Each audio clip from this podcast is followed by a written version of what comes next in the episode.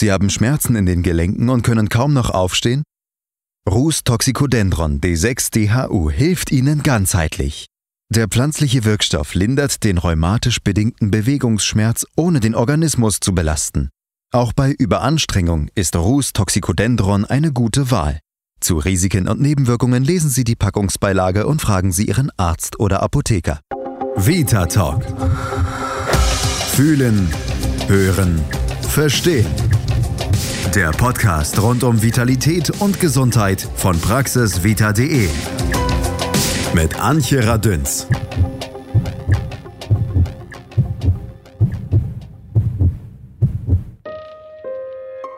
In Deutschland leiden mehr als 10 Millionen Menschen an Arthrose und rheumatoide Arthritis. Diese Erkrankungen sind häufig mit chronischen Gelenkschmerzen verbunden. Schon morgens nach dem Aufwachen habe ich Angst, den Fuß aus dem Bett zu setzen, weil ich weiß, dass es gleich mächtig wehtun wird. Aber dafür gibt's ja Schmerzmittel. Denn in 8754 Stunden im Jahr müssen wir uns auf Ibo, Diclo und Co. sowie auf uns selbst verlassen, wenn wir Studien glauben, dass wir unseren Arzt im Jahresdurchschnitt nur circa sechs Stunden sehen. Daher ist es wichtig zu lernen, wie wir besser mit unserem Gelenkschmerz umgehen können.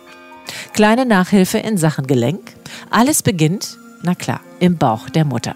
Und am Anfang ist da nur embryonales Knorpelgewebe. Erst nach und nach bilden sich daraus unsere Knochen. Ein bisschen Knorpel an den Gelenken muss bleiben, sonst, na klar, wären wir stocksteif und völlig unbeweglich. Was dieser Cartilago kann, hat er seinem Aufbau zu verdanken. Die Knorpelschicht ist ein elastisches Stützgewebe und setzt sich zusammen aus Wasser, Fett, Glykogen und Kollagenfasern. Da das Gewebe bei Erwachsenen frei von Nerven und Gefäßen ist, übernimmt zum Beispiel beim Gelenkknorpel die Synovia, eine klare Körperflüssigkeit an der Innenfläche der Gelenkkapsel, die Ernährung des Knorpels. Der Flüssigkeitsaustausch wird durch wechselnde Be- und Entlastung der Gelenkknorpel aufrechterhalten. Und das geht im Normalfall auch viele Jahre gut. Und dann startet das Rückwärtsprogramm des Körpers. Bei dem einen früher, bei dem anderen später und beginnt Knorpel abzubauen. Im schlimmsten Falle sterben Knorpelzellen ganz ab oder wandeln sich zu Knochenzellen. Sie ahnen es. Wir werden steifer. Und da, wo nun wenig Knorpel und überschüssiger Knochen aneinander reibt, entstehen Schmerzen im Gelenk und oder auch im anhängenden Muskel. Und ja, es gibt neben Fehlhaltung und Fehlbelastung auch andere Auslöser für Knorpelabbau.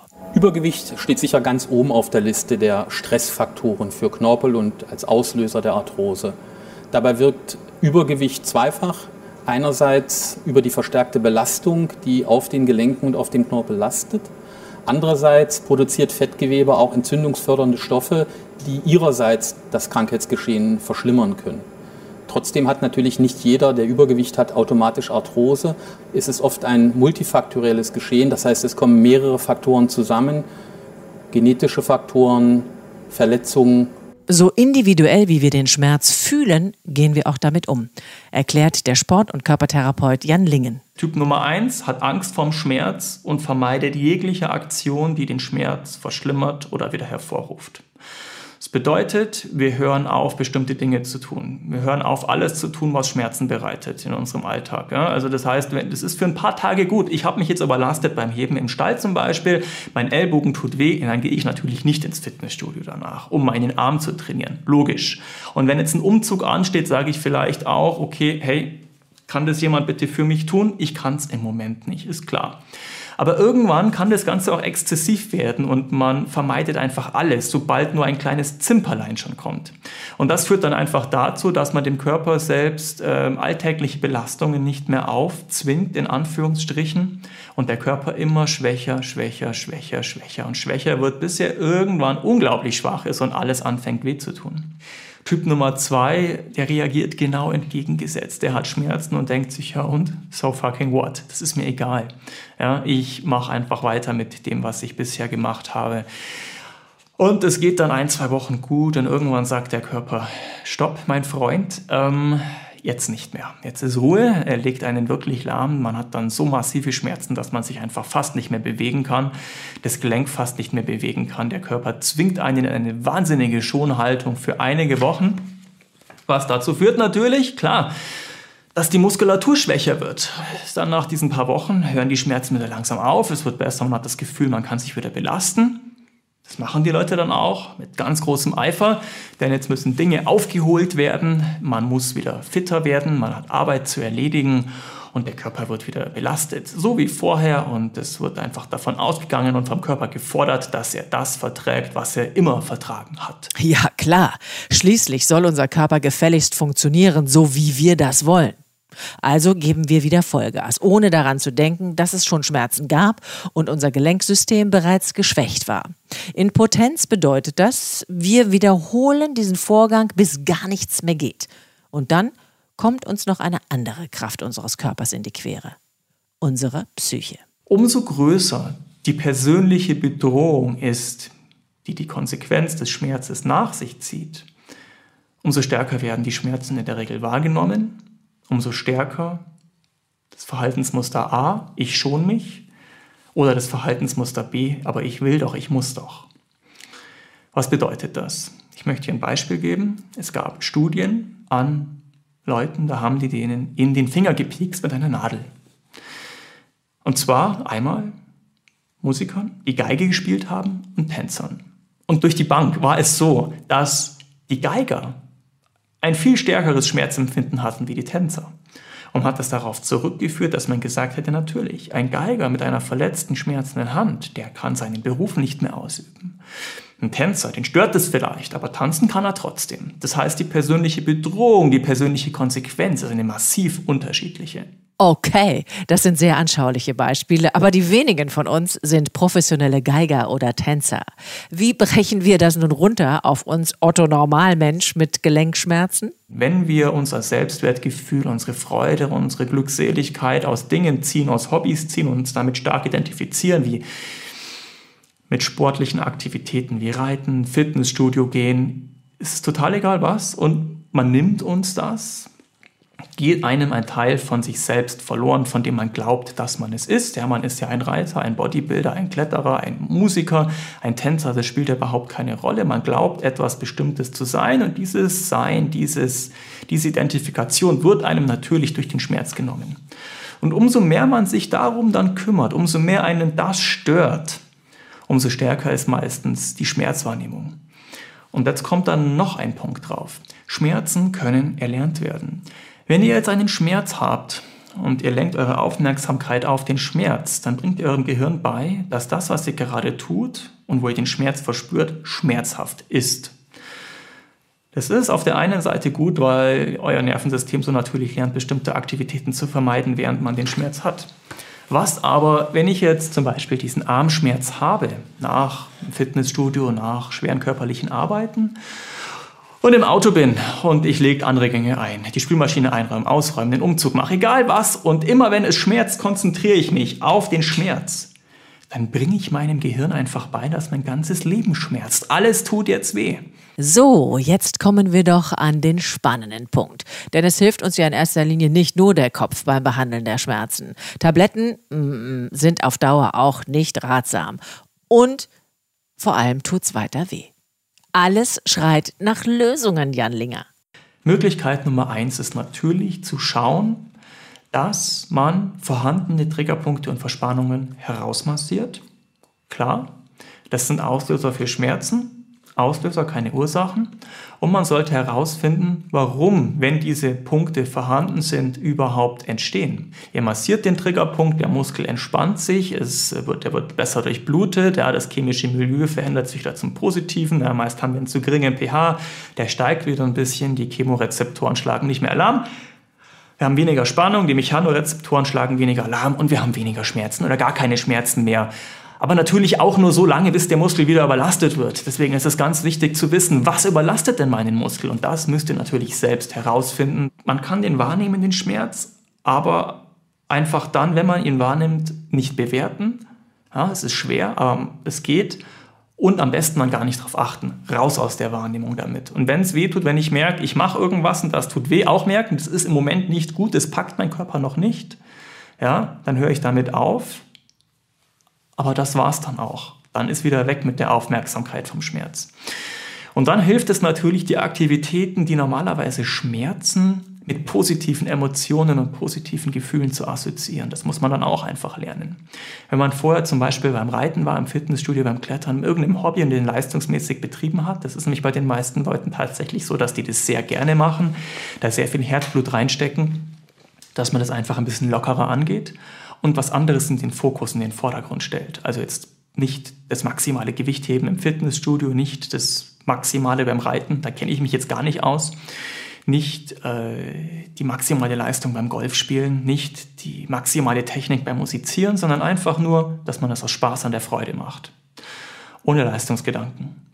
Und dann vielleicht einfach das Volumen, die Intensität ein bisschen zurück. Und vor allem braucht das alles sehr viel Geduld. Je länger die Schmerzen schon da sind, umso länger auch die Zeit der Regeneration. Geduld ist gefragt, denn sonst entsteht innerlicher Stress und auf den reagieren unsere Muskeln, Gelenke, alles was dranhängt, erneut mit Verspannungen und zack ist er wieder da, der fiese Schmerz beim Joggen im Knie. Auch eine gute, oft nicht angedachte und dadurch unterschätzte Idee ist es, mal im Darm nachschauen zu lassen, ob da nicht Irritationen für die Gelenkschmerzen verantwortlich sein können. Ist die Darmflora oder gar unser ganzes Mikrobiom gestört, behandelt die Heilpraktikerin Kirsten Labitzke wie folgt. Der Patient bekommt von mir dann ein Darmpräparat verordnet, das die Darmflora wieder aufbaut, weil die Darmbakterien einfach in der falschen Zusammensetzung im Darm sind. Dann bekommt er etwas, äh, das sich die Löcher sozusagen im Darm wieder schließen. Also es entsteht durch die Unverträglichkeiten ein sogenanntes Leaky Gut Syndrom und er muss auch die unverträglichen Nahrungsmittel meiden. Oh, da müssen wir aber nochmal nachhaken. Was genau ist das Leaky Gut Syndrom? Das sind ganz mikroskopisch kleine Löcher sozusagen. Und zwar entstehen die dadurch, dass die Darmzellen auseinandergehen und äh, dadurch gelangen dann diese unverträglichen Nahrungsmittel bzw. die Allergene in das Blut. Und dann geht's auf dem bekannten Weg ab durch den Körper. Allergene schwimmen quasi durch unseren Blutkreislauf. Haben sie nur das Seepferdchen, bleiben Symptome für uns harmlos. Beim Goldabzeichen können zum Beispiel Gelenke dann schon richtig schmerzen. Und dann landen wir wieder beim Hausarzt, Orthopäden oder unserem Sporttherapeuten Jan Linger. Vorher sollten wir uns aber unbedingt selbst beobachtet haben. Wann und wo tritt der Schmerz, wie oft und wie heftig auf? Belaste ich mein Gelenk vielleicht falsch oder zu stark? Habe ich die Warnsignale meines Körpers überhört?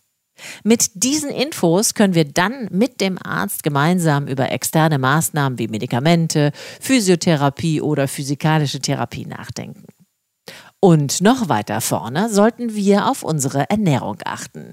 Denn unsere Knorpelzellen wollen gut versorgt sein, erläutert der Ernährungsmediziner Matthias Riedel. Unsere Knorpelzellen brauchen genau das, was alle anderen Körperzellen auch brauchen, aber sie haben eine geringe Priorität. Das heißt, erst müssen die lebenswichtigen Organe versorgt sein und dann zum Schluss der Knorpel. Deshalb müssen wir von dem, was die Zellen brauchen, viel essen. Gut wäre Selen, Vitamin C oder auch B6, auch Antioxidantien. Aber in welchem Supermarkt gibt es das denn zu kaufen? Überall behaupte ich. Hier ein kleiner Überblick. Das pulverige Gold aus Asien, Kurkuma, im Essen als Tee oder auch mal als Paste aufs Knie geschmiert, hilft dank vieler Antioxidantien gegen Entzündungen, wirkt heilend auf die Knochengesundheit und Knochenabbau und gibt's beim Gemüsemann an der Ecke. Omega-3-Fettsäuren schmieren im wahrsten Sinne des Wortes die Gelenke. Belegt sind antientzündliche und schmerzlindernde Eigenschaften aus Chiasamen, Fisch und Nüssen. Auch überall zu kriegen. Orangen, Ananas, Kiwis und Papayas haben alle viel Vitamin C und gehören bei Gelenkschmerzen unbedingt auf den Speiseplan. Wer die Ingwerwurzel noch nicht entdeckt hat, dem sei diese Wunderwaffe gegen schmerzende Knie, Schulter oder Finger empfohlen. Wissenschaftler sind sich einig, dass der Inhaltsstoff Gingerole nachweislich wirksam gegen Entzündungen und Schmerzen wirkt. Und der Blick aufs Gemüseregal sollte in Richtung Brokkoli, Rosenkohl, Grün, Rot und Weißkohl, Kohlrabi, Steckrübe, Rettich, Radieschen, Rucola, Kresse sowie Meerrettich gehen. Alle die Kreuzblütengewächse haben in Langzeitstudien mit ihrer Arthritis vorbeugenden Wirkung überzeugt. Um dem Knorpel aber auch den optimalen Ernährungscocktail zukommen zu lassen, geht's nicht ohne Bewegung. Durch die Belastung wird die verbrauchte Flüssigkeit ausgepresst und dann saugt sich durch die Entlastung der Knorpel wieder voll mit der Gelenkflüssigkeit und bekommt damit seine Ernährung. Sportlich übersetzt heißt das, runter von der Couch und die Klassiker, Kniebeuge und Liegestütz mindestens zehnmal, morgens, mittags und abends gemacht, verringern die Wahrscheinlichkeit von Gelenkschmerzen bestätigt auch Fitnesstrainerin Marie Jäger. Also ich empfehle immer, alle Übungen in dem größtmöglichen Bewegungsumfang zu machen. Wenn du eine halbe Kniebeuge machst, wird der Knorpel auch nur zur Hälfte ausgepresst. Und wenn du eine, große Bewegung machst, dann ähm, wird das Gelenk komplett durchbewegt und dadurch der Knorpel optimal mit Nährstoffen versorgt.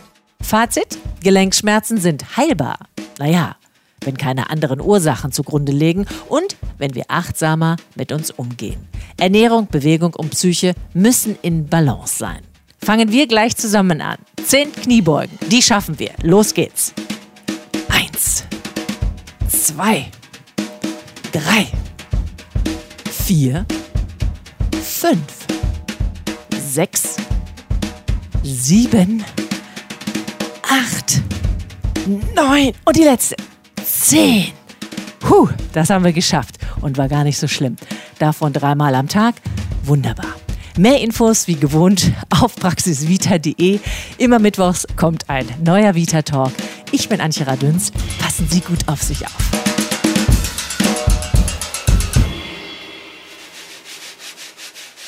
Vita Talk. Fühlen, hören, verstehen. Der Podcast rund um Vitalität und Gesundheit von praxisvita.de. Ihr habt Fragen oder kennt vielleicht einen interessanten Krankheitsfall? Dann mailt uns an podcast.praxisvita.de. Schmerzen in Rücken, Muskeln oder Gelenken? Rus Toxicodendron D6-DHU behandelt den Schmerz ganzheitlich und verhilft Ihnen zu Ihrer gewohnten Bewegungsfreiheit. Raus aus den Schmerzen mit der Kraft der Natur. Zu Risiken und Nebenwirkungen lesen Sie die Packungsbeilage und fragen Sie Ihren Arzt oder Apotheker.